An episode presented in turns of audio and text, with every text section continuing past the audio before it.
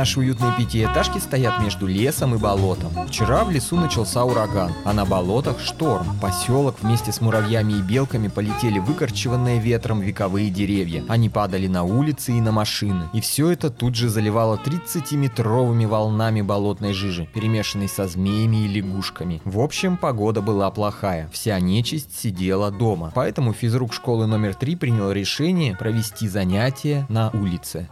Привет всем жителям, в эфире Озерские новости. И я, их воскресший ведущий Алексей Костин. Кто кого съел, кто кого покалечил, кто кого из кого изгнал. Побежали. Странные дела давно происходили вокруг средней школы номер 3, но только сегодня нам удалось проникнуть внутрь и увидеть все своими глазами. Но давайте обо всем по порядку. В понедельник мэр объявил, что в Озерске запускается программа социализации нечисти. По этой программе планируется использовать поселковую исправительную колонию, зэков амнистировать и заселить туда нечисть, конвоиров переучить в учителей, пыточный подвал переоборудовать в обучающий центр. Но в тот же понедельник зэки, узнавшие, что их хотят выпустить на улицу, устроили бунт, облили бараки где-то купленным бензином и пообещали поджечь всю колонию вместе с собой, если их амнистия не будет отменена. «Лучше сгореть заживо, чем оказаться на улицах Озерска», — кричали зэки на весь поселок. Но мэр сказал, что торговаться с преступниками не намерен. К утру вторника колония вспыхнула. Но мэр не дал слабину и тогда, лишь объявил, что программа социализации нечисти чуть-чуть меняется. В рамках этих изменений школа номер 3 получила предписание немедленно принять ученики представителей нечисти. Первым стал 13-летний упыренок Вася, застенчивый мальчик с ярко-красным от выпитой крови лицом и выпученными от привычки высасывать все до капли глазами. Только что папа, тоже упырь, подвез его к школе. Папа облизнулся на новых одноклассниц своего сына и уехал, а упыренок поправил ранец на своих худых плечах и зашел в школу. Первым был урок математики. Математик испугался и забаррикадировался в учительской, поэтому вести урок отправили учителя ОБЖ. Не потому, что он самый смелый, нет, а в качестве наказания за то, что он тайком продавал зэкам бензин и спички. Учитель ОБЖ на всякий случай пришел сам в противогазе и выдал их всему классу. Он поставил длинный осиновый кол у доски рядом с собой и начал чертить на доске таблицу умножения. Класс послушно одел противогазы. Не одели их только двое. Кузнецова Настя 13 лет и упыренок Вася 313 лет. У Насти в противогазе начинались панические атаки, и у нее была справка, что можно его не надевать. А Вася сказал, что у него аллергия на резину, и тоже показал справку. Старинную, на гербовой бумаге и с портретом какого-то царя на обороте. Учитель УБЖ в это время расчертил таблицу и стал ее заполнять. Он быстро заполнил первый столбик по цифрой 1. 1, 2, 3, 4, 5, 6, 7, 8, 9, 10. Потом стал стал заполнять второй столбик под цифрой 2. Тут дело пошло чуть медленнее. 2, 4, 6, 8, 10, э, 12, э, 14. Весь класс, сидя в противогазах усердно, повторял и записывал за учителем. Двое сидевших без противогазов писали не так усердно. Настя отрывалась от тетради и с любопытством поглядывала на нового ученика. Его необычное красное лицо и удивительные большие глаза. Поймав ее взгляд, упыренок мило улыбнулся и засмущался. А Настя обвела взглядом весь класс, сидящий в противогазах, и шутливо покрутила пальцем у виска. Типа, вот так чудики. Согласен? Упыренок согласно улыбнулся и тут же отвернулся, еще больше засмущавшись своего неподобающего поведения. Учитель УБЖ наконец разделался со вторым столбцом таблицы умножения и, тяжело вздохнув, принялся за третий. Три, шесть, э... Но тут зазвенел звонок, и учитель выдохнул уже облегченно. Урок закончился, все сняли противогазы. Тут мы должны прерваться, у нас экстренная новость. Только что на улице Восточной возле универсама «Магнит» был замечен Рахдулай, враждебное человеку начало, уже не первый раз являющийся в Озерск в виде женщины огромного роста, с вывернутыми назад ступнями и длинными черными волосами на ногах. Оно насылает на людей бешенство, заставляя их совершать всевозможные преступления – когда оно приходило в поселок в прошлый раз, тут за один день было ограблено два банка, одна инкассаторская машина, угнан Роллс-Ройс Кулинан мэра, три человека захвачены в заложники, еще двое были проданы в лес на органы. Тогда Рахдулая не удалось поймать, и оно скрылось в болото. Что в этот раз принесет его появление, будем держать вас в курсе. Но давайте посмотрим, что же происходит в школе прямо сейчас. На перемене случилось вот что. К упыренку Васе пристал один из школьных хулиганов, десятилетний Слава Старицын. Он разбежался по длинному коридору и с криком «А ну подвинься!» со всей силы в прыжке двумя ногами ударил упыренка в спину. Любой другой мальчишка от такого удара бы свалился и покатился без чувств по полу. Но упыренок остался стоять. Слава недовольно шмыгнул носом, вытер пальцем начавшую течь соплю и для убедительности и на всякий случай грозно шагнул к упыренку еще ближе. «Дай сишку, говорю!» Дерзко сказал он упыренку, и вся школа замолчала полной тишине школы упыренок, глядя Славе Старицыну прямо в глаза, ответил «Держи» и протянул ему раскрытую пачку отцовских папирос. Слава посмотрел на пачку, но не стал вытягивать папиросу, а схватил всю пачку. Хотел резко ее вырвать из рук упыренка, но не смог. Упыренок так крепко держал пачку, что Славе пришлось ухватиться за нее двумя руками. Но и это не помогло. Слава крякнул от усилия и уперся в упыренкову руку еще и одной ногой, но это тоже оказалось бесполезно. Слава уперся обоими руками и ногами, повис на кулаке упыренка. Но пачка папирос не поддавалась. Среди наблюдающих школьников пошел робкий смешок. Слава стал краснеть. Но тут зазвенел звонок на урок, и Слава резко соскочил с кулака упыренка. «У меня урок, потом сишку дашь» погрозил Слава упыренку. Упыренок все так же спокойно кивнул головой. «Хорошо». Слава подобрал свои выпавшие на пол школьные вещи, перочинный ножик, зажигалку, альбом с татуировками уголовников и побежал по коридору, не забыв при этом толкнуть только что вышедшую из туалета и просто попавшуюся под руку Настю Кузнецову. Настя упала. Ее школьные вещи, айфон, беспроводные наушники и кольцевая лампа на штативе разлетелись по полу. Ученики стали расходиться, и очень быстро в коридоре остались только двое – упавшая Настя и устоявший упыренок. Он подошел помочь Насте встать, протянул ей руку. Тут, в другом конце коридора, появился учитель ОБЖ. Он погрозил Васе длинным осиновым колом «Я за тобой слежу». Настя взялась за упыренкову руку и поднялась. «Все в порядке, Юрий Юрьевич. У меня сегодня чесночные духи», – успокоила она учителя. Учитель кивнул и ушел. А упыренок принюхался к Насте. «Это же не чеснок, это жасмин с розой». «Я знаю», — улыбнулась упыренку Настя. Новости технологий. Технологии Озерска не стоят на месте. Так в Озерске появилось новое поколение телефонных чертей. Вы наверняка уже знаете, что бывают ложные телефонные черти, которые звонят вам и предлагают назвать номер карты или взять кредит или продлить ОСАГО. Это ложные. А есть истинные телефонные черти. Они звонят вам голосами умерших родственников и просят вас сделать какую-то пакость. Раньше они жили в проводах, но с появлением вышек 5G телефонные черти перебрались на них и стали там видеть свои гнезда. Эти гнезда иногда приводят к замыканию на самих вышках, поэтому сотовые операторы нанимают промышленных альпинистов для сбивания гнезд чертей. Юра, один из таких альпинистов, уже больше года в профессии. Сначала он запустил канал на ютубе, где рассказывал про повадки телефонных чертей. Что они едят, о чем общаются друг с другом, как высиживают яйца. Но постоянные переработки, ночные смены, попытки местных жителей сжечь вышку вместе с альпинистом, потом еще какой-то личный конфликт у него с одной из чертих вышел. В общем, Юра к своему хобби охладел. И вместо канала о чертовьих гнездах у него теперь новый кулинарный канал, где он готовит то омлет, то яичницу, то омлет, то яичницу. И все время это какие-то маленькие, похожие на перепелиные яички. С работы, потому что я устал. Я совсем не пью вина, я хожу в спортивный зал. Ночью я лежу, читаю, когда все рабочие спят. Ночью я кроссворд решаю, и я этому так рад. Ну и на досуге я танцую буги на своем досуге. Я танцую буги,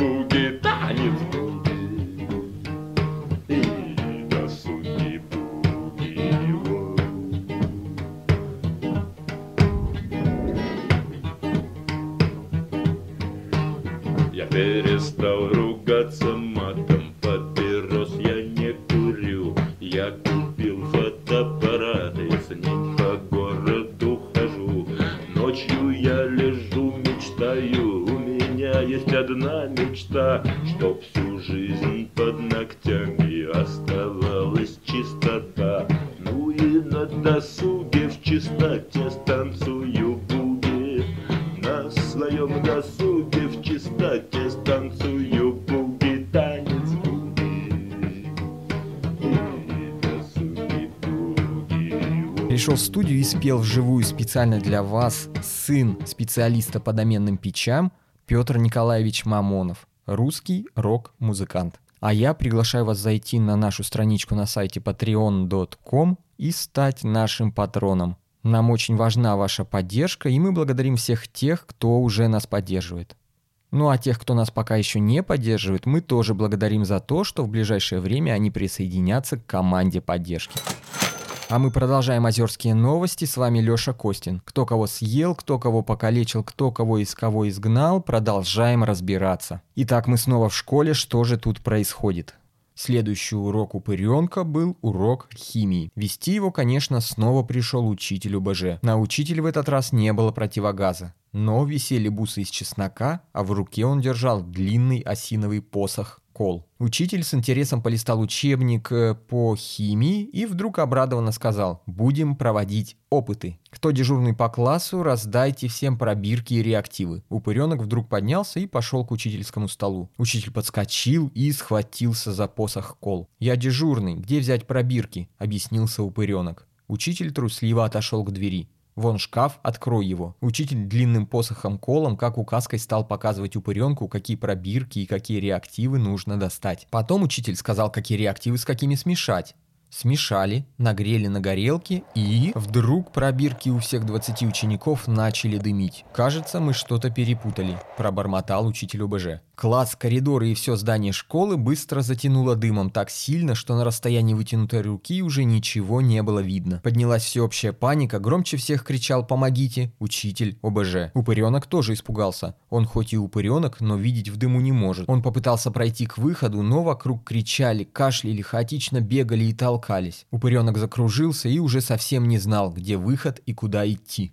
От удушающего дыма он тоже стал кашлять и задыхаться. Он почти расстроился, не таким он себе представлял первый день в школе. Но тут вдруг кто-то схватил его рукой за ногу и потянул к полу. Рука была теплая, приятная, и упыренок опустился. Это оказалась Настя. Она лежала на полу, и ее было видно. Дым почему-то не опускался до самого пола, и тут в самом низу можно было дышать. Упыренок лег и улыбнулся Насте. «Спасибо», — сказал он. «Я спасла тебя не просто так. Вдруг сказала Настя. «А? Что?» – растерялся упыренок. «Видишь вон те худые ноги в розовых носках?» Упыренок кивнул. Внизу под дымом и правда было видно очень далеко. Среди множества ног он разглядел те, что в розовых носках. «Ленка Куприянова, ненавижу ее. Можешь закусать ее до смерти?» – решительно спросила Настя. «Чего?» – удивился упыренок. «Ну не тупи, я думала подготовить тебя, подкатить и постепенно разогреть, но раз тут такой шанс с этим дымом, нужно действовать сейчас», – сказала Настя и дернула упыренка за штанину. Упыренок растерянно посмотрел на Настю и... Тут мы снова должны прерваться, чтобы рассказать о других новостях. Что у нас дальше? У нас дальше новости социальной медицины. Что такое социальная медицина, попробую вам сейчас рассказать. Пару месяцев назад хирург Озерской поликлиники Игорь Сизов влюбился в Кикимору, когда удалял ей аппендицит. Они очень быстро женились и стали жить вместе. Спустя неделю Кикимора родила хирургу двоих сыновей – и почти сразу за ними еще и дочку. Еще за неделю дети подросли. Мальчишки стали похожи на хирурга, а дочка стала вылитая кикимора. Еще спустя неделю сыновей в детский сад взяли без вопросов, а вот дочке почему-то отказали. Хирург обвинил детский сад в расизме и заявил, что никого из воспитателей и руководителей этого учреждения лечить не будет. В ответ на это сыновей хирурга тоже выгнали из детского сада. Тогда хирург всей семьей вышел на пикет к администрации. Но там его слушать не стали и просто арестовали. Нечистую часть семьи, Кикимор, мать и дочь, депортировали в лес. Хирург с сыновьями тут же собрал вещи и ушел вслед за ними. В лесу, на большой поляне, они срубили избу, завели свиней и кур. Стали жить и даже отвели дочку в лесной садик для нечисти, куда ее с удовольствием приняли. Хирург с Кикимора этому обрадовались, повели сыновей туда же устраивать. А их взяли и не приняли. Что это? Расизм среди нечисти? Сегодня хирург идет на митинг, чтобы во всем разобраться. Пикет за равноправие состоится сегодня в лесу в 6 часов вечера под дубом золотой цепью. Приглашаются все желающие. Но вернемся к событиям в школе. Приехавшие к школе пожарные уже открыли окна школы и дым быстро выветривается. Эвакуировавшиеся школьники и учителя устроили перекличку. По итогу этой переклички оказалось, что пропали трое. Лена Куприянова, Слава Старицын и учитель ОБЖ. Пожарный зашел в пустое и темное здание школы, а спустя время сообщил по рации, что всех троих нашел в подвале. «Кто-то выпил всю их кровь», — сказал пожарный по рации. Эвакуировавшиеся школьники и учителя в полном молчании обступили упыренка. «Ловите его! Я вызываю ССН!» — крикнул кто-то в толпе. Упыренок растерянно стал искать Настю. Вдруг заметил ее в толпе. Она поймала его взгляд, пожала плечами и как-то зло улыбнулась. Губы обнажили ее белоснежные девичьи зубы. Упыренок увидел кровь на этих зубах.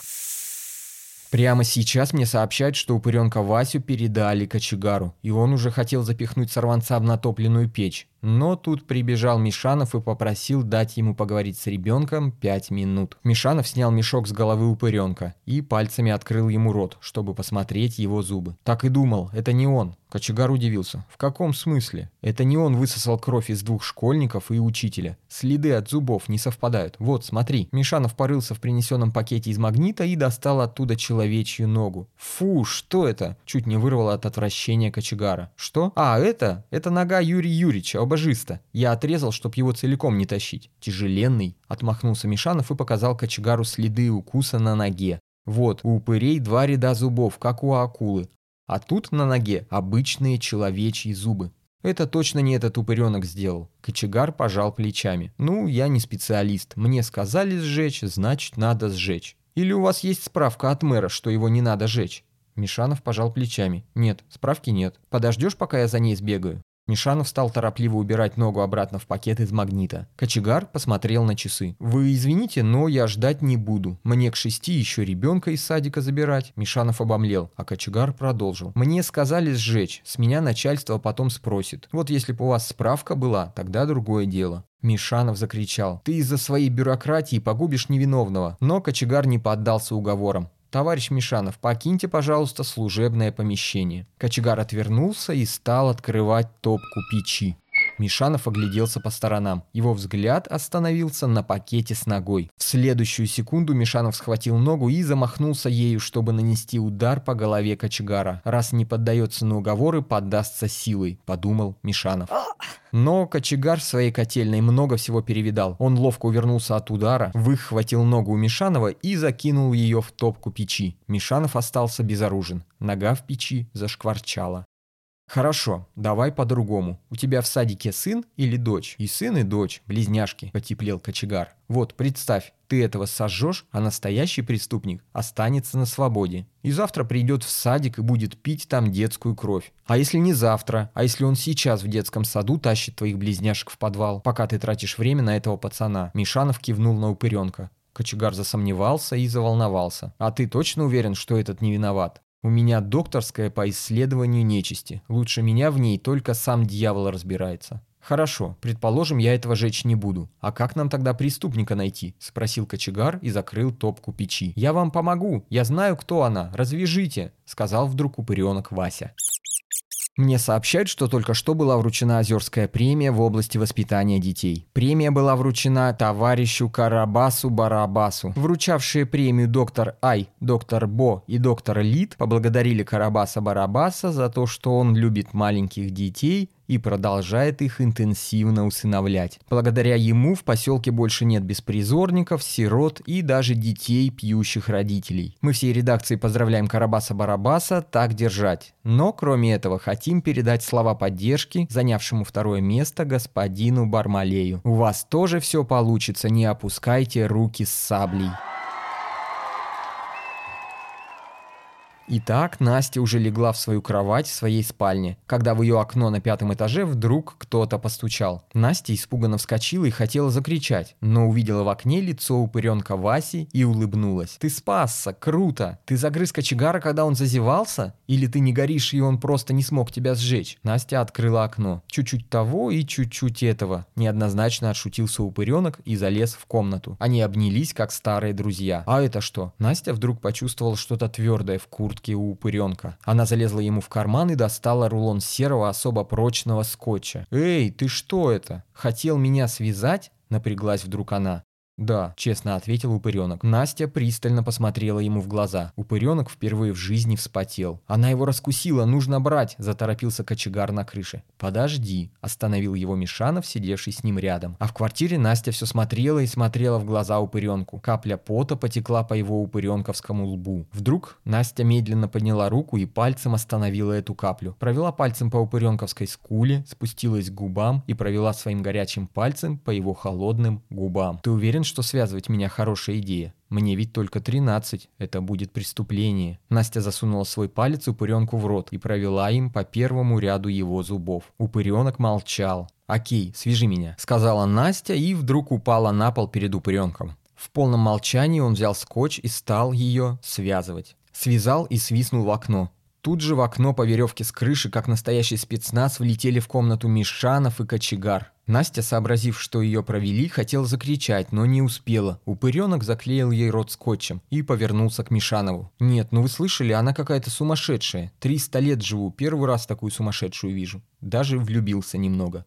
«Да нет, она не сумасшедшая. Она бешеная. Мишанов подошел к связанной Насте, осмотрел запястье, заглянул за уши и показал всем след, как от удара электрическим током у нее прямо за ухом. «Рахдулай, наслал на нее бешенство и заставил совершать разные преступления. «Ух, это вам не банки грабить», — поежился кочегар. «А что с ней делать? Не сжечь же ее?» — поинтересовался упыренок. «Нет, конечно, жечь ее не нужно, а нужно найти и сжечь Рахдулая. Тогда чары падут, и девочка станет сама собой». Кочегар и Мишанов схватились за веревки и выпрыгнули в окно так же быстро, как и влетели. Скрылись в темноте улицы, а упыренок задержался возле Насти. Он нагнулся к самому ее лицу и тихо сказал «Ты очень крутая. Жаль, что ты станешь обычной». «Да не, не парься, не стану. У меня за ухом это не след Рахдулая. Это просто неудачная тату. Настя засмеялась. Упыренок Вася засмеялся вместе с ней. У меня совсем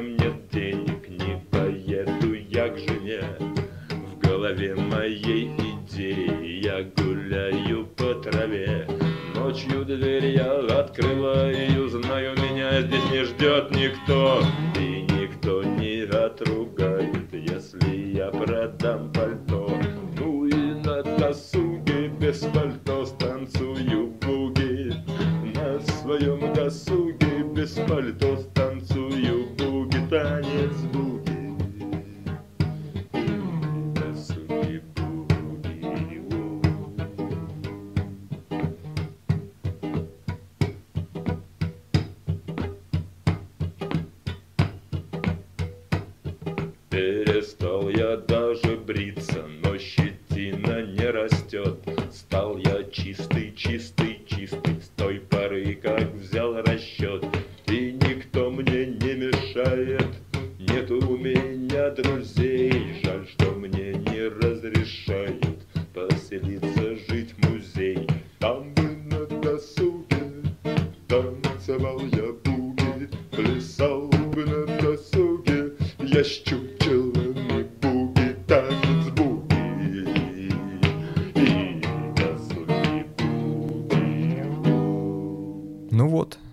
сегодня все, ночь близко. В поселке снова перебой с солью, а значит пора бежать на автовокзал. Бегите и не забудьте взять с собой кирку, шахтерскую каску и мешок побольше. Автобус на Елецк отправляется через полчаса.